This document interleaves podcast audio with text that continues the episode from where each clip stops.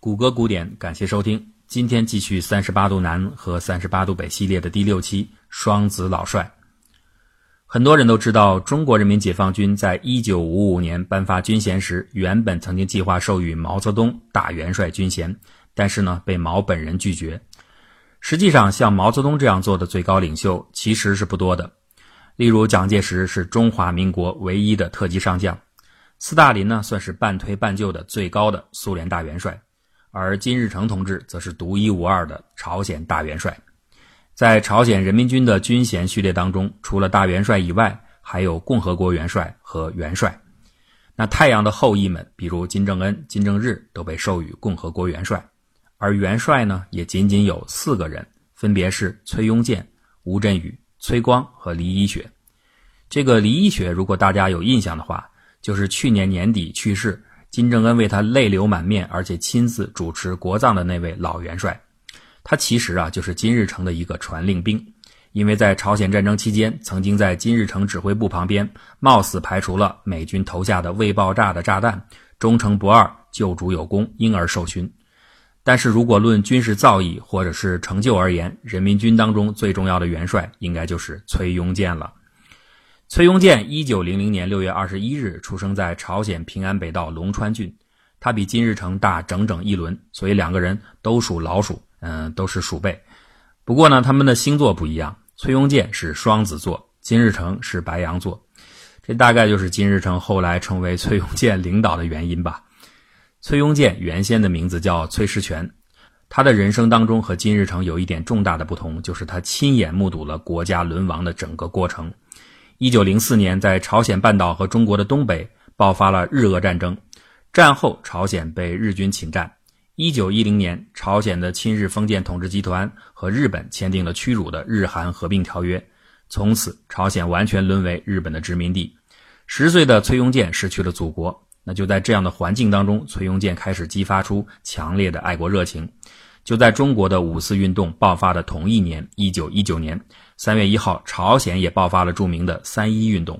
这同样啊，也是一次全国性的反日抗议运动。众多的朝鲜人走上街头，高呼“朝鲜独立”“日本军队滚出去”等口号。正在武山中学读书的崔庸健满怀热情地参加了这次运动。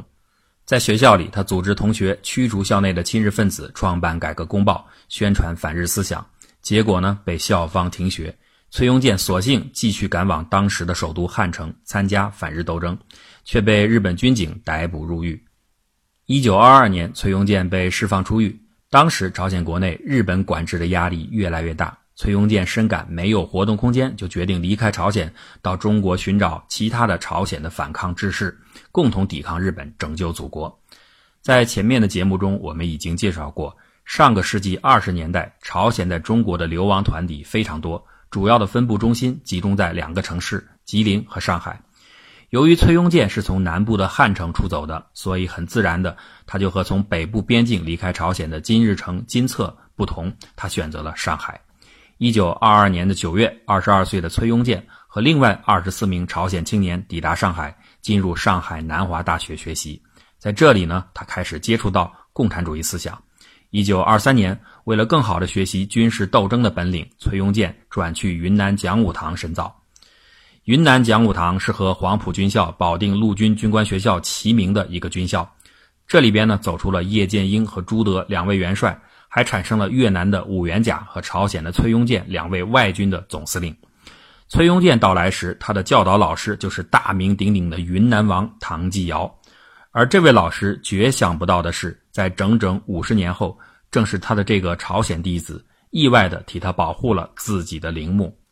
在今天昆明的圆通山公园里，有一处大概一千五百平方米的大墓，昆明人叫它唐坟，这就是云南省主席龙云为唐继尧修建的陵墓。按照记载，刚修好时候的大墓非常的壮观。可是今天呢，虽然目前的石雕、石阙、石狮还在，墓冠却不见了。这是因为在文革时期，唐坟不断的遭到了破坏。到一九七四年，唐坟周围的围墙已经被人挖开，放上了炸药，安放了引线，整座建筑危在旦夕。可是巧的是，就在这个时候，已经是朝鲜最高人民委员会委员长的崔庸健途经昆明，他提出想去给自己的老师扫墓。时任中共云南省委书记周兴得知消息后，及时向周恩来做了报告，这样才为昆明保住了这个宝贵的文化遗址。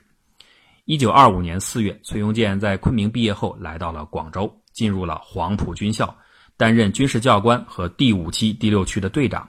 以此而论呢，崔庸健比林彪仅仅低一级，这也足以证明崔庸健的资历是多么深。一九二六年，北伐开始了，黄埔军校的师生身先士卒，崔庸健也随军参战，任北伐军第六队的队长。就在这一年，崔庸健加入了中国共产党。一九二七年十二月，广州起义爆发，他担任黄埔军校特务营第二连连长，率部攻打沙河。起义失败以后，崔庸健带领残部撤退到了花县，参加了保卫海陆丰的战斗。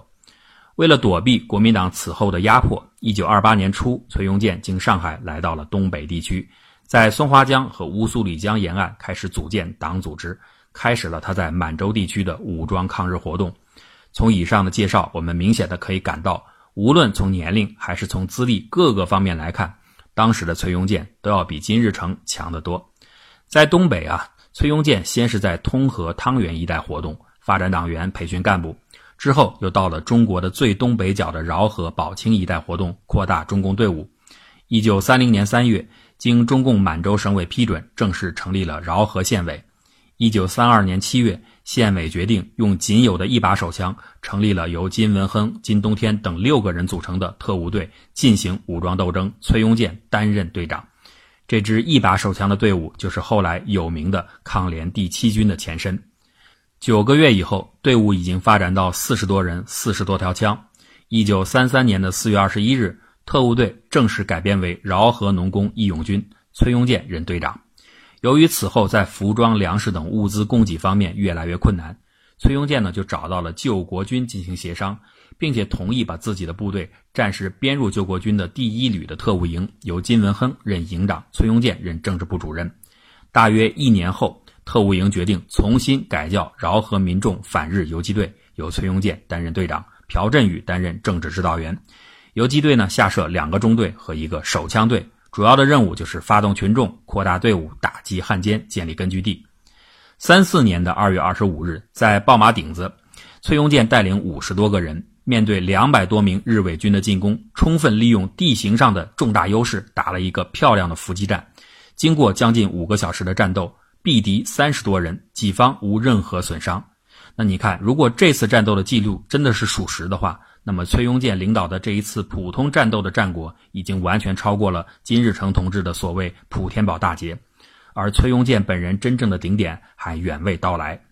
一九三五年九月十八日，饶河游击队升格为团，成为东北人民革命军，也就是后来的东北抗联第四军第二师第四团，下辖四个连和保安连，共二百五十多人。团长呢是李学福，崔庸健担任参谋长。半年后，一九三六年三月二十五日，第四团再次升格，变成了抗联第四军第二师。又过了半年，十一月十五号，第四军第二师再次升格，成为抗联第七军。从苏联莫斯科东方大学回国的陈荣久担任军长，崔庸健呢继续担任参谋长和党委书记。全军下设三个师，发展到了近千人。不过，由于稍后叛徒的出卖，陈荣久在战斗中牺牲，崔庸健开始代理军长。一九三七年是抗联第七军获得较大发展的一年，到年末，全军已经超过了一千五百多人，并在多个地方建立了密营。这点呢，也正好验证了我们前面节目中所讲的，在一九三七年中国全面抗战爆发之前，是东北抗日斗争形势发展的最高潮。这年年底的十二月二十号，吉东省委周保中到饶河召集会议，将第七军正式编入抗联的第二路军，崔庸健继续代理军长。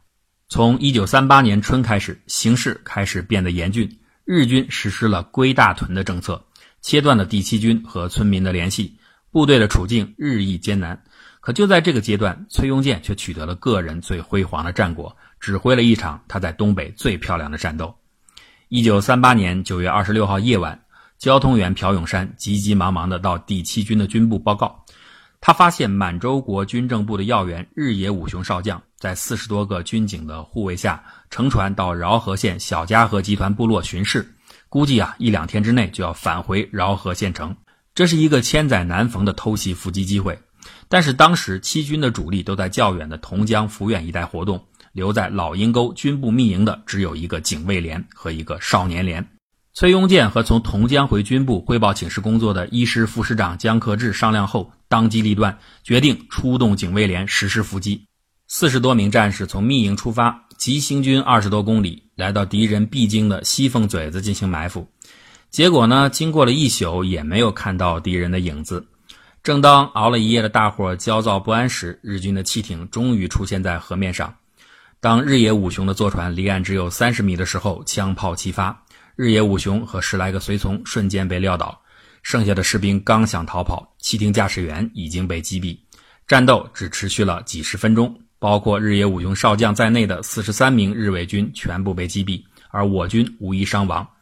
满洲国大同报在十月二十号的报道中哀叹：满洲国防将星陨落。一九四零年四月一号到八号，第二路军总指挥周保中和副总指挥赵尚志召开了七军党代会，在会上把第七军改编为第二路军的第二支队，而崔庸健则升任第二路军总参谋长。虽然这一次偷袭很成功，但是东北整体形势却持续在恶化。因此，从1940年初到1942年春，各地抗联的部队除留下一小部坚持斗争外，其余陆续转入苏联境内。而就在第二路军10月29日到达边境的乌苏里江时，得到情报的日军派两个营火速驱车赶往江边拦截。在十万火急的情况下，崔庸健连夜找来一只旧船。十一月一日拂晓时分。部队成功渡河。事后的周保中回忆说：“大江横隔，若无小舟渡过，乌苏里江成为我之乌江矣。”一九四二年的八月一日，八十八旅成立，崔庸健成为旅参谋长。三年后的一九四五年八月十五日，日本投降，八十八旅当中以金日成为代表的朝鲜人将被送回刚刚解放的祖国。可是奇怪的是，在这一批回国的人选当中，却不包括崔庸健。崔庸健被安排去中国进行所谓的关系交接。一九四五年九月八日，崔庸健和周保中、冯仲云一起到达长春，直到更晚一些，崔庸健才返回朝鲜。回国后，德高望重的崔庸健担任了朝鲜人民军总司令，并成为朝鲜第一任形式上的国家元首。这就是为什么在那个阶段金日成会被称为首相的原因。而崔庸健也证明了自己宝刀不老。在后来联合国军仁川登陆之后，当时因为不被金日成信任而被剥夺了最高指挥权的副司令崔庸健临危受命，指挥不到两万人的杂牌部队，硬是拖了美韩军队接近半个月，为掩护南方的人民军北撤，争取到了极其宝贵的时间，充分体现了自己的能力。我们现在已经很难准确地描述出，在一九四五年前后，当崔庸健逐渐被金日成取代后的真实心境。但无疑，他肯定是平静接受的，否则也不会有一九七六年得到善终。或许呢，这正是双子座带给他的性格特质。然而，白羊座的金日成虽然在东北游击队中超越了老实的金崔二位，确立了自己的地位，可回到朝鲜的他才发现国内的局势并不平静。那么，这个时候朝鲜半岛究竟是什么样子呢？我们下期再讲。